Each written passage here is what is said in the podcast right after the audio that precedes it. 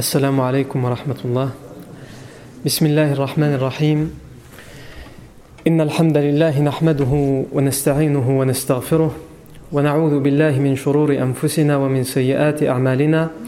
من يهده الله فلا مضل له ومن يضلل فلا هادي له. وأشهد أن لا إله إلا الله وحده لا شريك له. وأشهد أن محمدا عبده ورسوله صلى الله عليه وآله وسلم. يا أيها الذين آمنوا اتقوا الله حق تقاته ولا تموتن إلا وأنتم مسلمون. يا أيها الناس اتقوا ربكم الذي خلقكم من نفس واحدة وخلق منها زوجها وبث منهما رجالا كثيرا ونساء واتقوا الله الذي تساءلون به والأرحام. إن الله كان عليكم رقيبا. يا أيها الذين آمنوا اتقوا الله وقولوا قولا سديدا.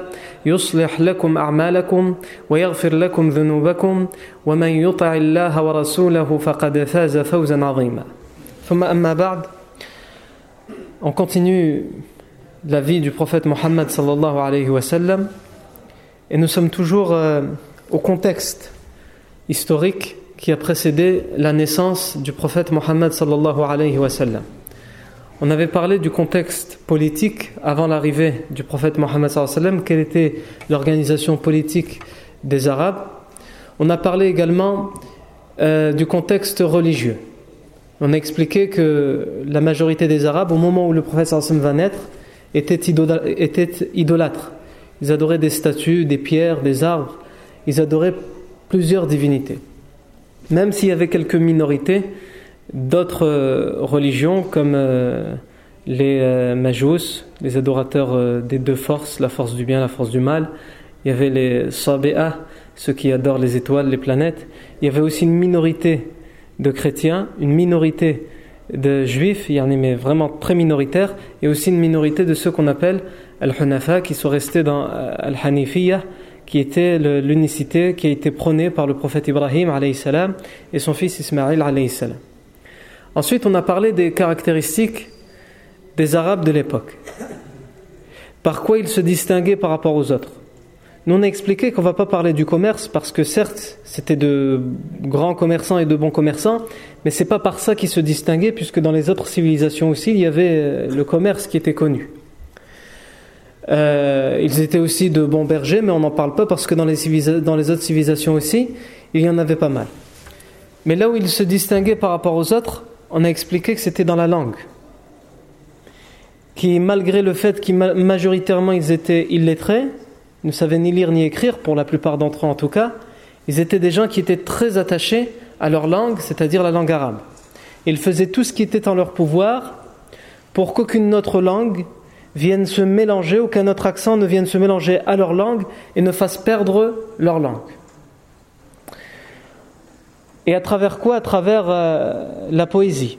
Et c'était sur ça qu'on s'était arrêté. Et on avait donné quelques exemples de ashab, ce qu'on a appelé ashab al-mu'allaqat, les grands poètes arabes qui avaient eu euh, l'honneur de gagner euh, les concours de poésie dans le marché de Uqab et qui, on les a appelés ashab al-mu'allaqat, les gens des poèmes suspendus, parce que quand ils gagnaient le premier prix, le premier honneur qu'ils gagnaient, c'était qu'on puisse écrire le poème qu'ils avaient récité sur un support et que ce support soit accrochés, suspendus à l'intérieur de Kaaba. C'est pour ça qu'on les a appelés Ashab al-Mu'allaqat. On on avait cité, on en avait cité plusieurs, on s'était arrêté à l'un des plus connus, juste au moment de la naissance du prophète sallam, qui était Mru'ul Qais. Et on avait dit que Mru'ul Qais, puisqu'on était arrêté sur cette anecdote, Mru'ul Qais, c'était le fils d'un roi arabe, d'un chef, d'un roi. Et son père a été tué par une tribu rivale qui sont les Banu Asad. Et lorsque son père a été euh, tué, il est parti, Imru al-Qais, rendre visite à l'empereur romain pour lui demander de l'aide, pour lui demander une armée afin qu'il puisse euh, l'aider, afin qu'il se venge de la mort de son père contre la tribu des Banu Asad. Et donc euh, l'empereur César, l'empereur romain, César, puisque tous, ils étaient tous nommés César, c'était le titre qu'on leur donnait. L'empereur romain va l'accueillir et il va lui offrir l'hospitalité, il va accepter sa demande parce qu'il connaissait très bien son père et parce qu'il le respectait. Et euh, al-Qais, il va euh, par hasard dans le palais de l'empereur romain, ses yeux vont tomber sur euh, une fille qui est nulle autre que la fille de l'empereur romain. Et là, il va se passer ce qu'on appelle le coup de foudre. Ils se sont jamais parlé, mais les regards vont euh, tomber l'un sur l'autre, et donc il va y avoir un coup de foudre sans orage. Ala kulli hal, al-Qais trouve le moyen de pouvoir correspondre avant, il n'y avait pas de téléphone portable, mais il trouve le moyen de pouvoir écrire des petits mots pendant qu'on lui offre l'hospitalité et il envoie ces, mots doux à, celle dont il est tombé amoureux, la fille de l'empereur romain. Mais évidemment, il ne le dit pas, puisqu'à l'époque, même si lui, il n'était pas musulman, et même si l'empereur romain n'était pas musulman, c'était quelque chose qui était un crime. Alors qu'aujourd'hui, subhanallah, c'est banalisé. Aujourd'hui, on a l'impression que c'est juste l'islam qui est, qui est bizarre et qui n'est pas normal de ne pas légiférer et laisser libre cours aux, euh, pulsions et euh, à toutes sortes de relations avant le mariage. Alors qu'avant, c'était quelque chose qui était, c'était la norme. Ça ne se faisait pas. À un tel point que Mro'ul Qais la fille de l'empereur romain s'échangent des mots mais en cachette. Pour finir, l'empereur romain va lui laisser une armée, il va lui dire pars avec l'armée. Ce que Mro'ul Qais ne sait pas, c'est que dans son armée, il y a quelqu'un qui s'est infiltré, qui s'appelle Tammah ibn Qais, qui est, le fils d'un chef de tribu qui avait été assassiné par le père d'Imro'ul Qais. Et lorsque cet euh, individu qui était enfant, il a vu son père mourir, il s'est juré qu'il allait venger son père. Et donc la meilleure façon pour lui de se venger, c'est de rentrer ni vu ni connu chez les hommes de celui qui a tué son père, c'est-à-dire le père de Mro'ul Qais, mais le, père de Mro'ul Qais, comme on l'a dit la semaine dernière, a été tué, et donc il est toujours avec Mro'ul Qais, mais il cherche toujours à se venger. Et cette fois, il cherche à se venger contre son fils, parce qu'il n'a pas pu se venger contre son père. Et Mro'ul Qais, en partant avec l'armée, va commencer à se, vanter euh, auprès des hommes qui sont autour de lui, à dire euh, Vous savez ce que j'ai fait? Qu'est-ce que tu as fait? Mais il faut le dire à personne. On va, on va tenir le secret.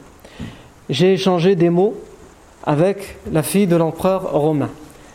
Tammah ibn Qais entend ça et pour lui c'est l'occasion en or pour enfin venger la mort de son père. Et donc il va se faufiler, sortir de l'armée et retourner chez l'empereur romain. Pendant que Mro'ul Qais sont en route vers la péninsule arabique. Tammah ibn Qais va demander à être reçu par l'empereur romain, il va lui expliquer ce qu'il a entendu. L'empereur romain, évidemment, il est en colère. Il est révolté par ce qu'il entend. Il a osé, pour lui, il a osé le trahir. Alors qu'il était en train de lui offrir l'hospitalité. Donc la seule chose qu'il mérite, c'est qu'il meurt, mais qu'il meurt dans d'atroces souffrances. Donc il va demander à ce qu'on lui ramène un vêtement et à ce qu'on imprègne ce vêtement de l'intérieur de poison.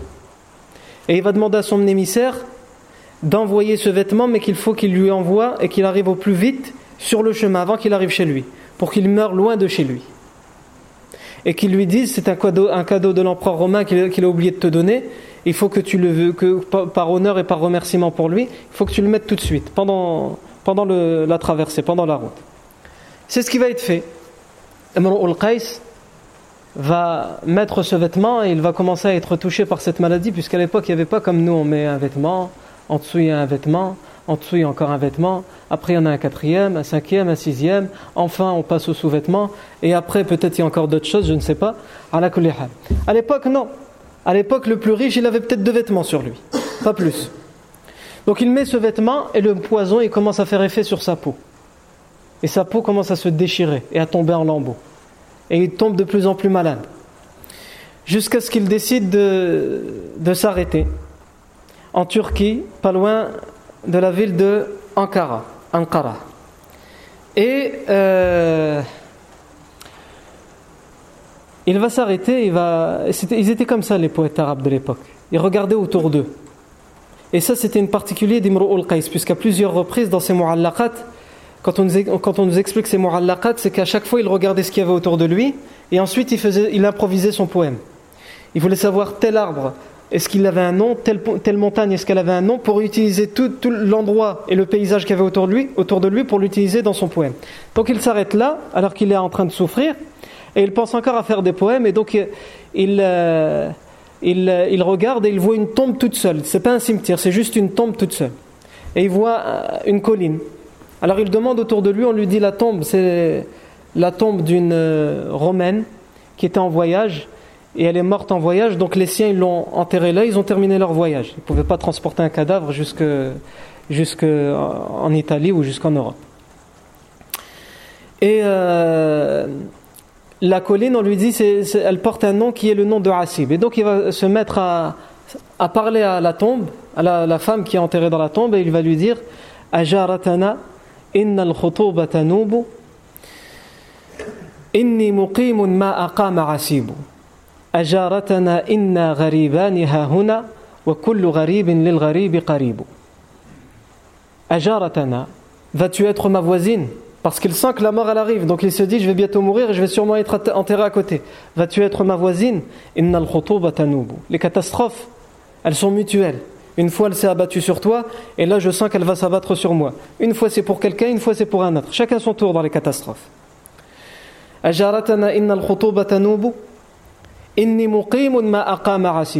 je vais rester ici, ou plutôt je sens que je vais rester ici tant que Asib le restera, c'est-à-dire la montagne qui s'appelle Asib. Ajaratana inna. Vas-tu être ma voisine? Nous deux, nous sommes des étrangers en cette terre. Et chaque étranger pour l'autre étranger sont des personnes proches. Ça, c'est quelque chose qui se vérifie dans la vie de tous les jours.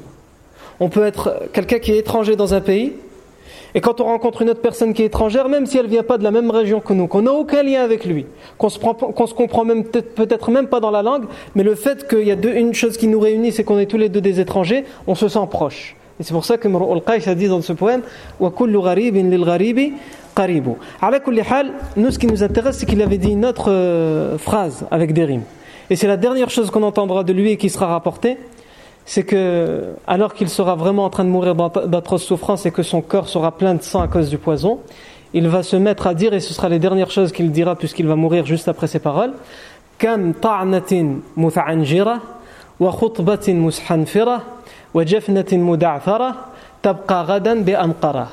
Combien de, de, poignards ensanglantés j'ai reçus pour parler de ses blessures et de ses plaies?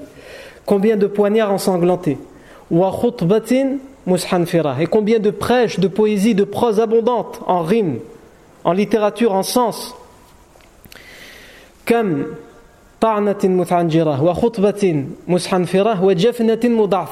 et combien de poignées éparpillées, c'est-à-dire tout ce qu'il euh, possède comme richesse, c'est éparpillé. Il y a des choses en péninsule, il y a des choses chez, chez quelqu'un qu'on appelle Samaou al, vous allez comprendre, je vais vous expliquer Samaou al tout à l'heure, Inch'Allah. Et donc il parle de ses richesses et il dit toutes mes richesses sont éparpillées. Et il termine par dire Tabqa be Tout ce que je viens de citer, cet individu plein de sang, qui avait l'habitude de sortir plein de rimes, et qui a ses richesses éparpillées, Tabqa be va rester demain ici à Ankara. Donc c'était pour expliquer pourquoi il avait dit euh, cette dernière phrase euh, avant de mourir. Donc c'était l'exemple qu'on a donné avec un autre exemple la semaine dernière sur lui de, de Qais ibn Sa'id al-Iyadi sur les, sur les poètes et l'importance de la poésie euh, chez les Arabes en particulier juste au moment où le prophète sallam va naître.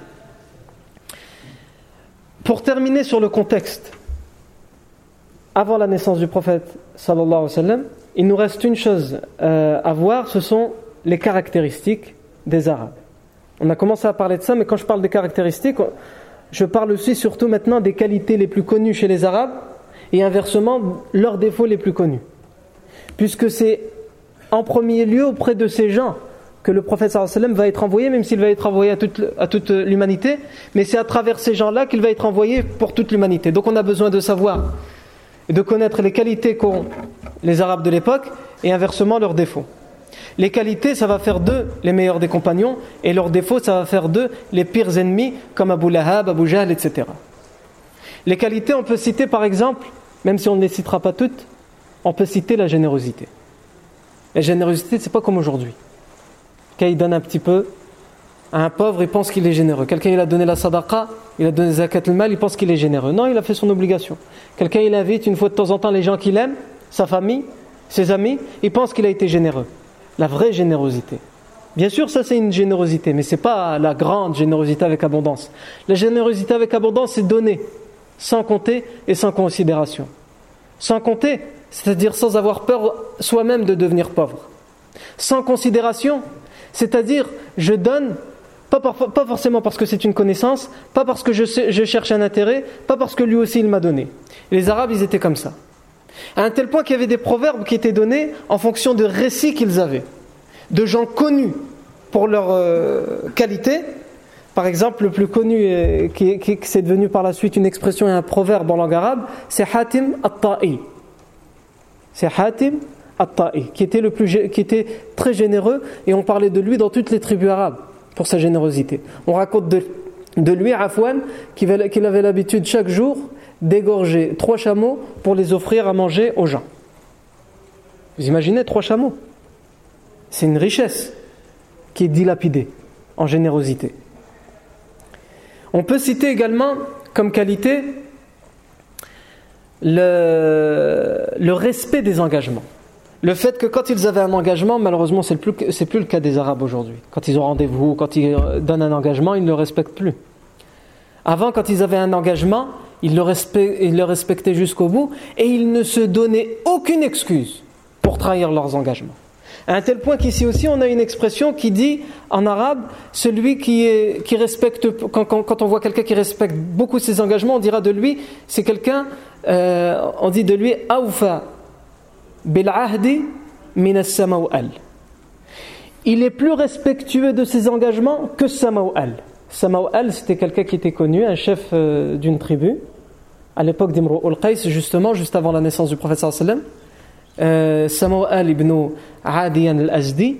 Samawal était le chef d'une tribu. Et pourquoi on a eu l'habitude de donner ce proverbe? Parce qu'il lui arrivait quelque chose. Tellement il respectait ses engagements, il en est arrivé à faire quelque chose que personne ne serait probablement capable de faire. Et c'est justement un rapport avec Mrou'ul Qais. Mrou'ul Qais, quand il est parti demander les renforts et l'aide de l'empereur romain, il avait des choses avec lui. Il avait ses armes, il avait des enfants, il avait des femmes, il avait des choses qu'il avait pu récupérer juste avant l'assassinat de son père et quand il a fui. Et donc il ne pouvait pas se trimballer avec tout ça jusque chez l'empereur romain, ça allait le faire ralentir. Donc il est passé chez Samou'al, qui était son ami et qui était chef de tribu et qui vivait dans une forteresse. Et il lui a dit Je vais chez l'empereur romain, est-ce que tu peux garder tout ça cette amana, est-ce que tu peux la garder jusqu'à ce que je revienne? Samou'al ibn Adiyal lui a dit Pas de problème. Il les a gardés.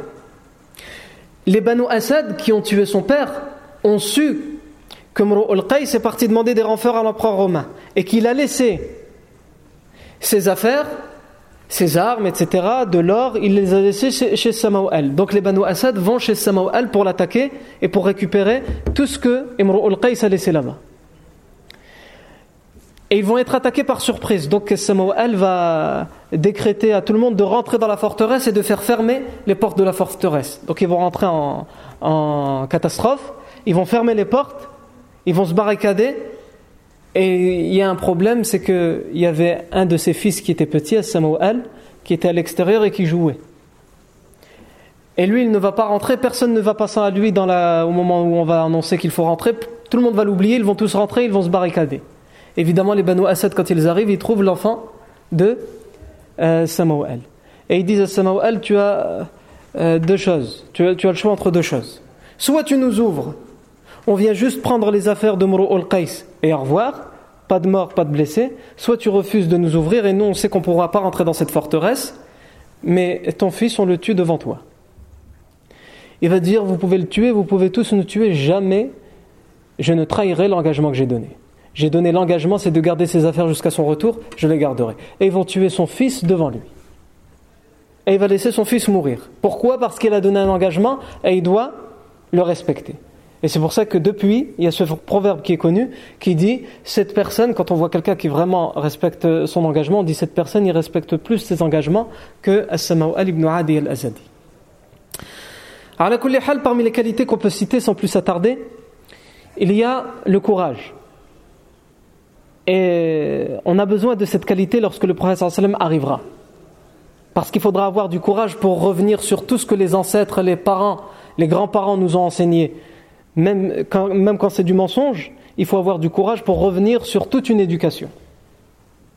Et pour n'importe quel converti à l'islam, n'importe quel converti à l'islam, il fait preuve de foi, mais aussi aussi il fait preuve de courage. Parce que c'est pas facile dans son fort intérieur de se dire si c'est faux. Tout ce qu'on m'a enseigné était faux. C'est maintenant que j'ai découvert la vérité. Il y a cette qualité, le courage. Il y a aussi la, loyauté, l'honnêteté. Et inversement, la haine de la trahison. Les choses que, la chose qu'ils ne supportaient pas, les Arabes, c'était la trahison, al-ghadr, la tromperie. Euh, on peut aussi citer parmi les, leur façon de, vivre avec les femmes, parmi les qualités, c'est qu'ils avaient plusieurs façons de se lier avec les femmes, des bonnes et des mauvaises. Parmi les bonnes, ça fait partie des qualités, c'est qu'il y avait le mariage respectable. Et le mariage chez eux, comme dans l'islam par la suite, ne se fait qu'avec l'autorisation des parents. Ça, c'était aussi une qualité chez les Arabes de l'époque. On va se contenter de ça pour les exemples des qualités. On va à présent parler des défauts. Parmi les défauts qu'on peut citer, il y a l'orgueil. L'orgueil. Le fait de se croire mieux que tout le monde. L'orgueil, comme le professeur sallam l'a défini dans un hadith sahih, c'est euh, mépriser les gens et refuser la vérité. Et le fait de mépriser les gens et refuser la vérité, ça vient d'où? Ça vient de l'orgueil. Et bien des ennemis de l'islam ne seront hostiles et ennemis de l'islam que parce qu'ils mépriseront les gens ils vont mépriser le prophète Mohammed ils vont mépriser les, gens qui se convertissent à l'islam parce que pour eux ils sont plus faibles, et aussi parce qu'ils refusent la vérité. Ils refusent d'accepter la vérité, en particulier lorsqu'elle vient d'un autre. Ça, c'est l'orgueil. Il y a aussi l'obstination parmi euh, les défauts. L'obstination, le fait d'être entêté. À la fois, ça peut être une qualité, mais à la fois, ça peut être un défaut. Ici, l'entêtement, parce que certains, même s'ils verront la vérité, même si dans leurs paroles ils finiront par dire que oui, le prophète Mohammed ne ment pas, mais je reste sur cette voie, l'entêtement. Comme par exemple l'oncle du prophète euh, Mohammed Abu Talib, qui va le protéger, etc., etc., mais qui même jusqu'aux derniers instants de sa vie, il refusera de se convertir à l'islam. L'entêtement. On peut aussi euh, citer l'amour des richesses et du pouvoir, qui est aussi un grand facteur un facteur important pour comprendre pourquoi le prophète sallam va, va avoir les notables de la Mecque contre lui. Eux qui sont assoiffés d'argent, de richesse et de pouvoir, c'est surtout pour ça qu'ils refusent de se soumettre à Allah Azzawajal. On peut aussi citer l'usure, qui va de pair avec l'amour des richesses, où les notables de la Mecque pratiquaient ça avec abondance. Les intérêts pécuniers. On peut aussi citer la fornication, c'est l'inverse euh, du mariage qui se faisait selon des bonnes règles. Il y, avait, il y avait aussi la fornication. Il y avait des drôles de formes de fornication qui étaient gérées même dans les tribus. On donnait des règles pour commettre la fornication. Où la femme qui voulait bien s'offrir aux hommes mettait un genre de bandeau ou de foulard rouge à sa porte qui voulait dire n'importe quel jeune homme qui passe par là, il peut venir faire ses besoins. Vous m'avez compris. Et donc, ça, ça faisait partie des défauts. Il y avait aussi l'esclavage. L'esclavage, les Arabes de l'époque abusaient de l'esclavage. Et ils voulaient rendre pratiquement tous les hommes esclaves d'eux. Les Noirs, pour eux, ne pouvaient être que des esclaves. Et en dehors des Noirs, les pauvres, ils faisaient ce qui était en leur pouvoir pour les faire devenir esclaves. Donc, ils se débrouillaient pour les faire endetter pour qu'il lui doit de l'argent, et il pratiquait les intérêts, l'usure. Tu me rends pas tout de suite, ça monte. Et plus ça monte, moins le pauvre il peut lui rendre. Et au bout d'un moment, il lui dit écoute, la seule manière maintenant de me rendre, c'est que tu deviennes mon esclave, parce que tu pourras jamais me rendre. Il y avait aussi, parmi les défauts qu'on peut citer, l'injustice. L'injustice en particulier dans la vengeance. Lorsqu'ils, lorsqu'ils étaient victimes d'une injustice, ils ne reprenaient pas leurs droits, ils ne se contentaient pas de reprendre leurs droits, ils abusaient dans la vengeance. Ça aussi, ça fait partie euh, des défauts des Arabes. Et on va le voir par exemple à la bataille de Uhud. Alors que le professeur Hassan à la bataille de Badr, qui est considérée comme finalement une vengeance de toutes les persécutions et les tortures, il ne va pas abuser. Et il va même donner une sépulture aux notables de la Mecque qui vont mourir à Badr. Alors qu'inversement, lorsqu'ils vont gagner à Uhud, les notables de la Mecque, ils ne vont pas donner de sépulture et au contraire, ils vont mutiler les cadavres des musulmans, en particulier la dépouille de Hamza ibn Abdel Muttalib et bien d'autres, même si le meilleur exemple, celui qui est plus connu, c'est celui de Hamza ibn Abdel Muttalib parce qu'il a été éventré, qu'on lui a coupé le nez, etc. Mais les autres aussi. La plupart des cadavres vont être mutilés, on va même, leur couper euh, l'organe génital pour en faire, en faire, des bracelets, vous imaginez? Non. Donc il y avait aussi ça, l'injustice dans la vengeance. On va se contenter de, ces exemples-là dans les qualités et les défauts.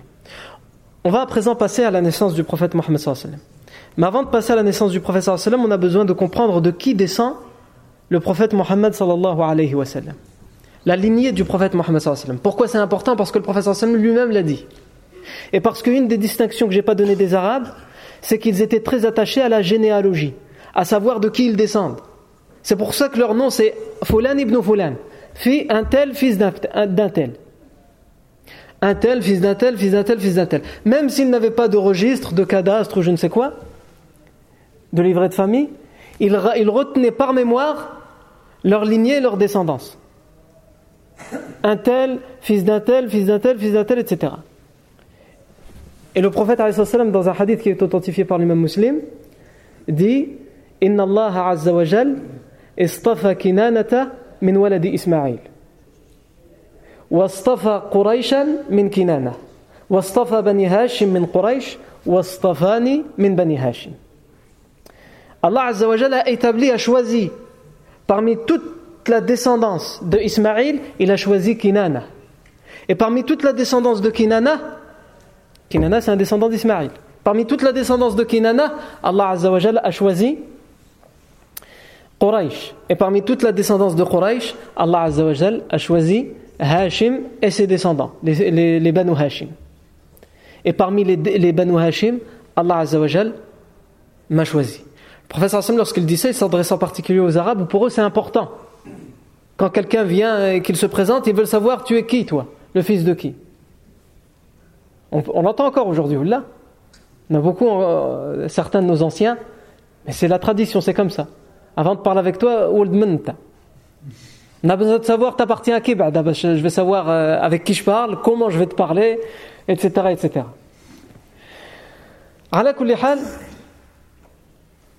Euh, donc le prophète s'adresse aux Arabes et il leur rappelle, et ils le savent très bien, que certes ils descendent tous d'Ismaïl, mais parmi toute la descendance d'Ismaïl, tout le monde sait que les meilleurs c'était Kinana.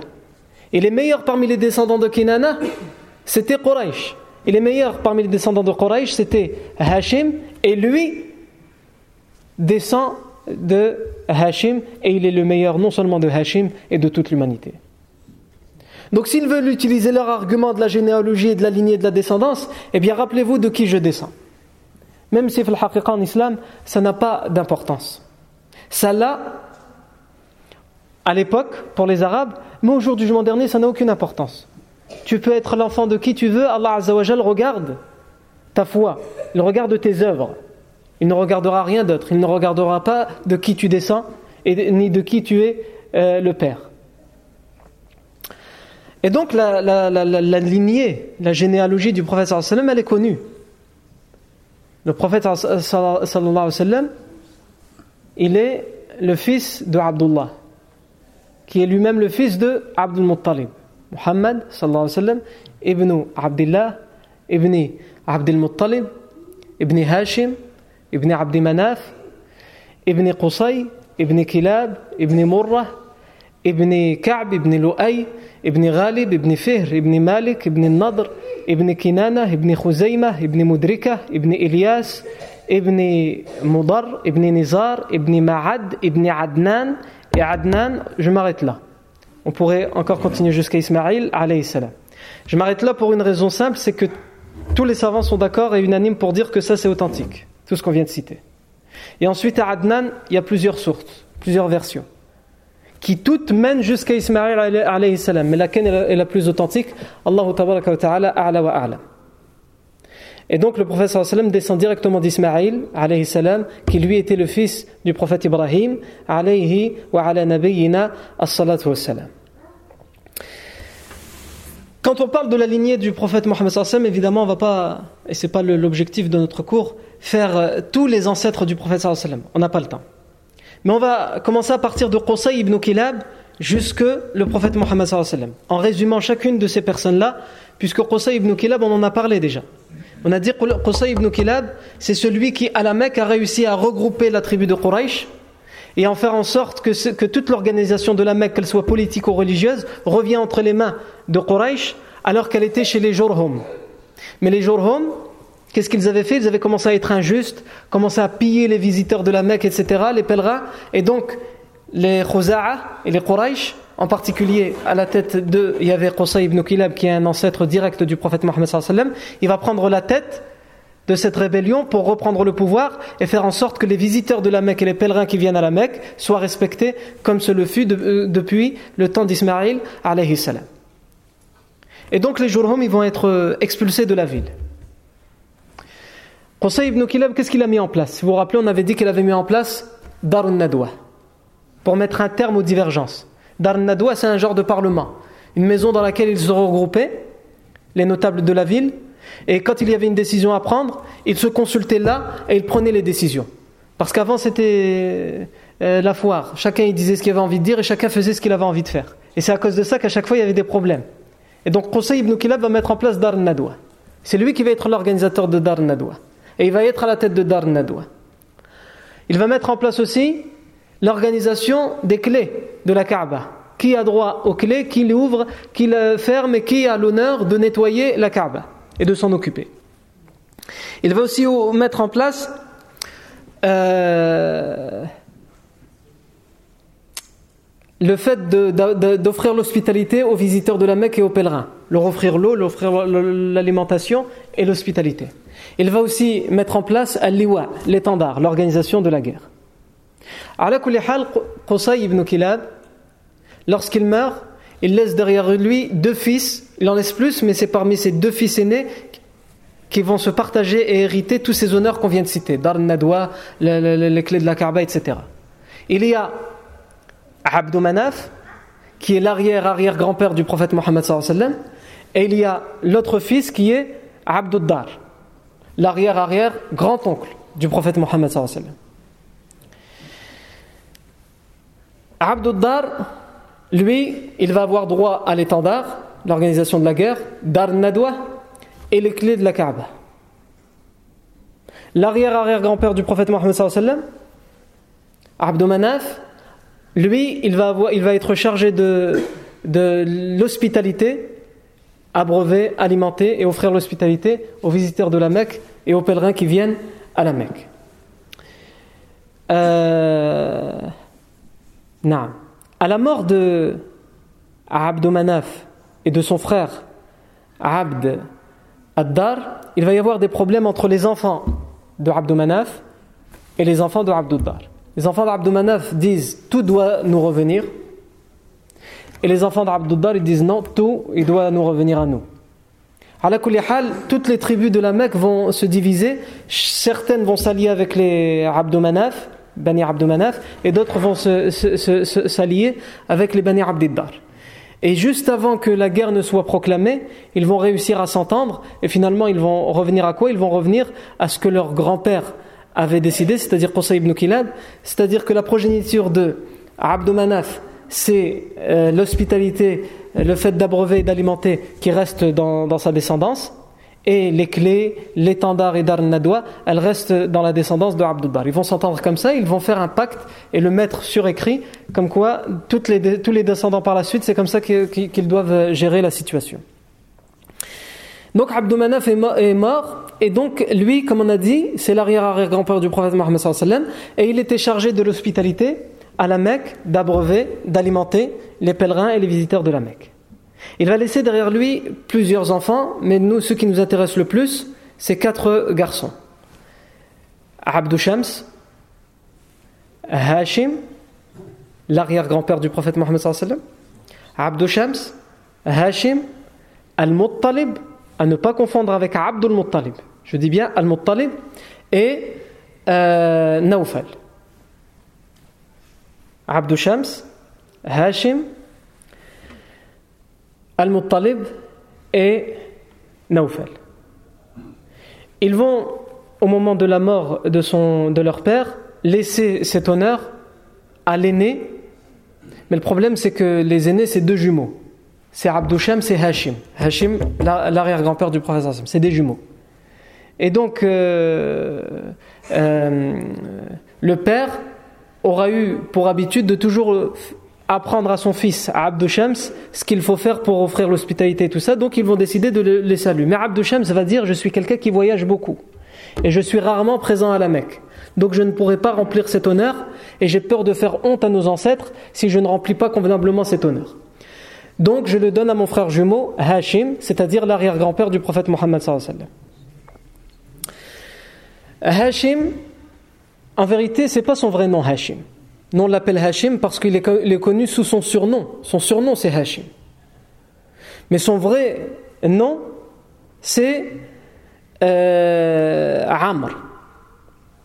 Mais il va être surnommé Hashim, et finalement tout le monde va avoir l'habitude de l'appeler Hashim. Même nous, quand on parle de l'arrière-grand-père du professeur Sam, on parle Hashim. Quand on parle, quand on parle de sa descendance et de sa tribu, on parle des Banu Hashim. Et on a oublié son véritable prénom, son véritable nom qui est Amr. Pourquoi il s'appelle. Euh, il a été surnommé Hashim? En arabe, Hashim, ça vient du, verbe Hashama, qui veut dire euh, éparpiller, mettre en pièces, ou découper, arracher. Et euh, lorsqu'il va avoir la charge de l'honneur d'offrir l'hospitalité aux visiteurs de la Mecque et des pèlerins, il va être le premier en fait à offrir autre chose que du pain et de l'eau. Ils offraient l'eau et le pain. Et lui, il va offrir plus il va prendre le pain, il va faire quelque chose en cuisine, entre guillemets, que les Arabes avaient l'habitude de faire à l'époque.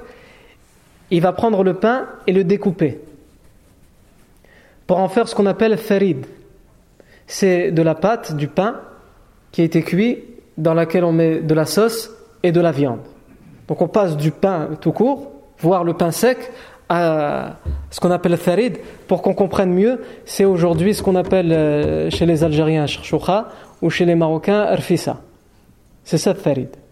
Et farid, c'était le meilleur des repas qui était reconnu par les Arabes de l'époque. Même à l'époque du prophète Mohammed à un tel point que lorsque le prophète sallam comparera Aïcha anha à ses autres épouses, il dira le mérite qu'a Aïcha anha sur les autres femmes, c'est comme le mérite de farid sur les autres plats c'est bien la preuve que Farid il avait une importance dans l'art culinaire euh, arabe, à la fois pré-islamique et à la fois après l'arrivée de l'islam. Et aujourd'hui encore, puisque même si c'est plus fait exactement de la même façon, nous encore, les descendants euh, des Arabes et des Berbères, on le fait. Et c'est pour ça qu'il va être surnommé Hashim, celui qui a éparpillé, qui a cassé le pain pour en faire al-Tharid, à tel point qu'un poète dit à son sujet euh, Amr alladhi hasham al-Tharid li Amr, c'est celui qui a cassé le pain, qui a arraché le pain pour en, pour en faire du farid pour son peuple. Un peuple qui connaissait la faim et la sécheresse. Alors que son peuple connaissait la faim et la sécheresse, lui, il a osé, ce que personne n'aurait pu oser, donner la meilleure des choses aux visiteurs de la Mecque et aux pèlerins. C'est pour ça qu'il a été surnommé Hashim. Hashim va aller à Médine et il va se marier à Médine et il va mourir pendant ce voyage, alors qu'il viendra d'être marié. Et à la Mecque, personne ne va être au courant qu'il a laissé derrière lui, à Médine, un enfant, puisque c'est sur le chemin du voyage qu'il s'est marié. Et cet enfant, c'est le grand-père du prophète Mohammed, Abdul Muttalib. Mais ils vont finir par le découvrir, et ils vont finir par le récupérer à la Mecque. Alors comment tout ça, ça va se passer? Quels sont les détails de ces anecdotes-là? On les verra, Inch'Allah, la semaine prochaine. Mais la semaine prochaine, étant donné qu'on passe à l'heure d'hiver, je vous donne rendez-vous, Inch'Allah, vendredi, juste après la prière de l'Aïcha. On fera le cours juste après la prière de l'Aïcha. Je pense que c'est ce qui sera le plus adéquat pour euh, nous tous, Inch'Allah. Barakallahu fikum. Subhanakallahumma bihamdik. Nashadu an la ilaha illa ant. Nastaghfiruka wa natubu ilayk. Subhana rabbika rabbil izzati amma yasifun. Wa salamun ala al-mursalin. Walhamdulillahi rabbil alamin.